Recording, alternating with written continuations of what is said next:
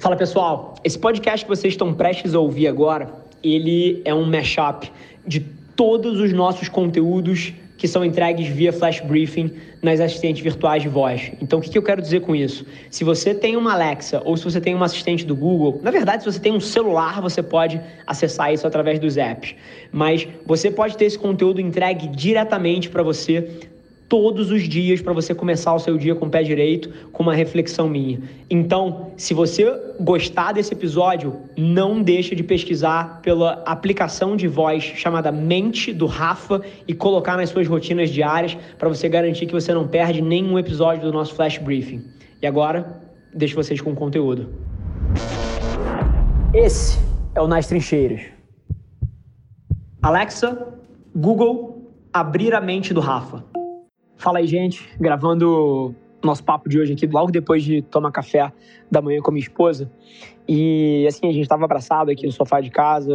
Cara, sem falar muito, mas curioso, na minha cabeça só passava o quão grato eu sou por ter encontrado uma pessoa tão especial para mim, que é uma baita parceira de vida, mas assim, muito mais do que isso, eu acho que o motivo que eu tô trazendo isso para vocês aqui é porque eu sei que vários de vocês na correria do dia a dia, e eu entendo, tá? Eu sei que a vida é corrida, eu sei que tem estresse, eu sei que tem todo mundo tem seus problemas e desafios, mas por várias vezes a gente esquece coisas tão importantes, como por exemplo, você parar e você agradecer pelas coisas que você tem na sua vida.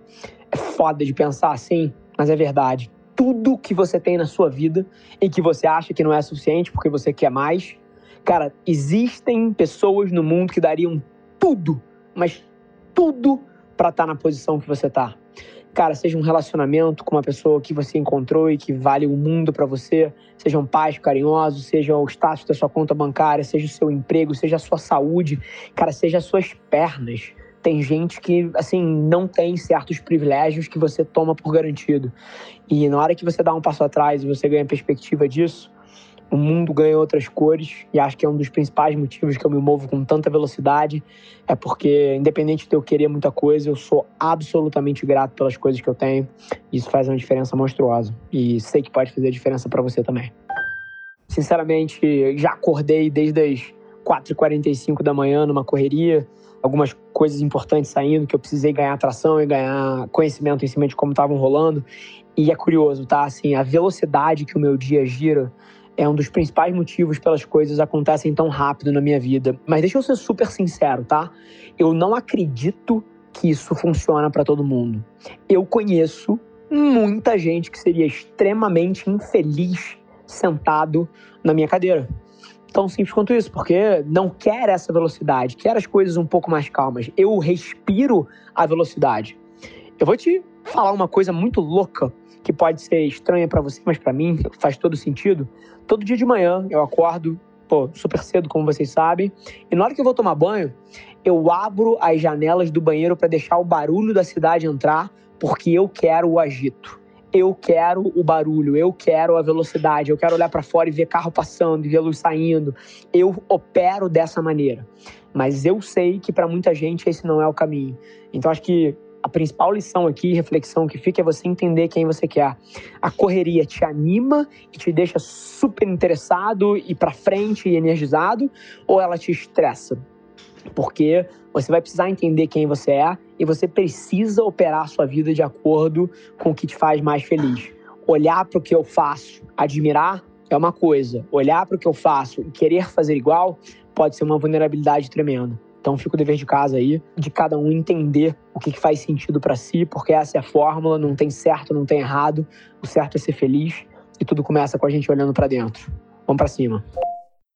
Cara, eu queria fazer uma ponderação para vocês, porque é uma coisa que fez toda a diferença na minha vida até hoje, e eu sei que tem poder de mudar de vocês também, e é tão simples quanto isso. 90% das atitudes que eu tomo no meu dia a dia não são procurando um retorno naquele dia, naquele mês, naqueles próximos meses. São plantando sementes para frente. E é curioso, porque se você olha a minha trajetória de carreira e você olha os primeiros três anos da minha carreira, se você olhasse coisas como a minha conta bancária, você ia achar que eu não estava me movendo. Você ia achar que eu não estava indo a lugar nenhum. Mas eu estava plantando todas as sementes corretas e eu estava construindo as fundações em cima das quais eu ia dar grandes passos na frente. E aí, se você pega o quarto, quinto, sexto, sétimo ano, assim, virou história.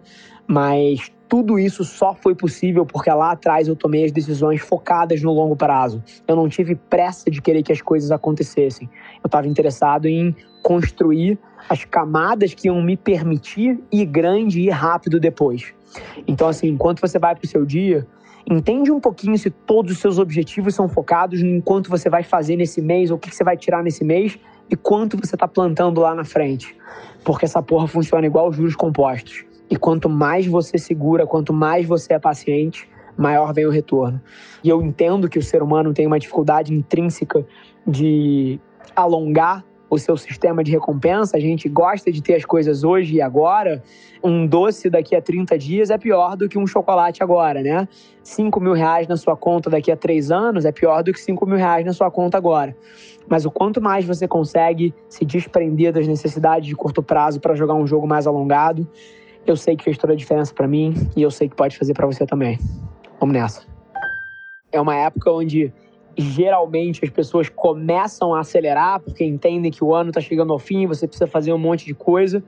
E eu já tô, pô, a velocidade máxima desde o dia 1 de janeiro, mas sinceramente ainda tem muito tempo. Sete meses é tempo pra cacete para você tirar muita coisa do chão, para você tomar risco, para você se puxar na direção que você quer, para você tomar algumas decisões difíceis na sua vida, você tem tempo.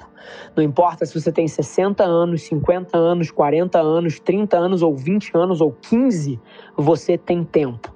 Várias das empresas que você admira foram fundadas por pessoas, cara, acima dos 50. E o cara antes disso não estava em lugar nenhum de evidência na vida, né? Então isso deveria te animar, você já estando mais na frente dessa jornada, como deveria provar para um moleque aí que está ouvindo a gente, que tem 18 e que está apressado e que acha que as coisas não estão acontecendo, que tempo é talvez a principal variável que ele tem na frente.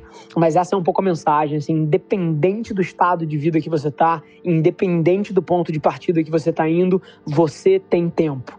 Então, começa a se fazer as perguntas certas, começa a tomar as atitudes corretas que eu tenho certeza que daqui a seis meses a gente se esbarra e você vai me contar uma história bacana.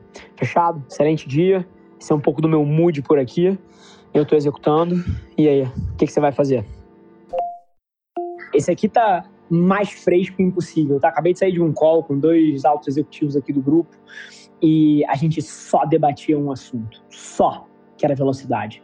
Cara, no mundo de hoje em dia, velocidade é absolutamente tudo cada dia que você passa planejando demais, pensando demais, ponderando demais as coisas, é um dia a menos que você colhe de feedback do mundo real, é um dia a menos que você está na rua validando as suas hipóteses fantasiosas que você tem na sua cabeça, e é um dia a menos que você evolui.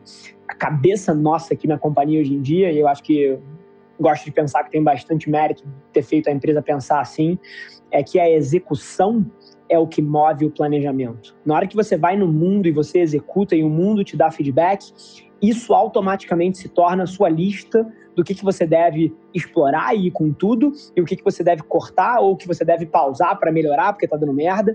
Então, sinceramente, é a execução que move a melhoria, não o planejamento sentado numa mesa de reunião debatendo possibilidades de futuro. E assim, isso é muito central para a gente hoje em dia é a absoluta base em cima da qual a gente constrói o nosso negócio. E tenho certeza que a hora que você entender que esses ciclos de ação e reação um pouco mais curtos podem mudar a sua vida, você vai começar a enxergar o mundo da mesma forma que eu. Esqueça o dever de casa, faça do dia de hoje o dia onde tudo que você estava pensando demais você põe no mundo e já coleta um primeiro round de feedback. Isso vai mudar tudo. Eu não podia não trazer a reflexão que é sobre você aos poucos. Não é do nada, não é de repente, você tem que planejar um movimento dessa natureza, mas é aos poucos você ir mapeando a sua vida para que o seu hobby e o seu trabalho possam dividir o mesmo espaço. E é curioso, tá? Porque eu vejo o poder dessa dinâmica em mim todos os dias da minha vida, todos os dias da minha vida. É simplesmente impossível que alguém fazendo a mesma coisa que eu, que não tem a mesma paixão pelo ato de empreender do que eu, me vença nesse jogo. É impossível. Porque enquanto para ele trabalhar 12, 14, 16 horas por dia é um fardo e ele não pode ver a hora de se livrar disso, para mim é um prazer. E como é que você acha que você vai vencer alguém que está se divertindo enquanto trabalha? E assim, eu não quero ser lunático aqui, entendendo que você não tem contas para pagar e que isso é mole de fazer. Isso exige três coisas, tá? Você pensar duro e longo no que, que você quer dedicar a sua vida fazendo. Número dois, você pensar uma transição bem pensada, porque você não expõe a sua família, não se expõe a uma situação delicada. E número três, a hora que essa sua atividade paralela começa a pegar atração, você precisa de coragem para fazer a mudança. Assim, é curioso, tá? Porque eu conheço várias pessoas que já passaram por esse momento. E as pessoas mais felizes que eu conheço são as que encontraram uma forma do seu trabalho também ser o seu hobby. Então, no dia de hoje, fica essa provocação para você. Tem até três passos claros aqui de como você pode fazer isso. E conta comigo nesse processo. Tamo junto. Um abraço.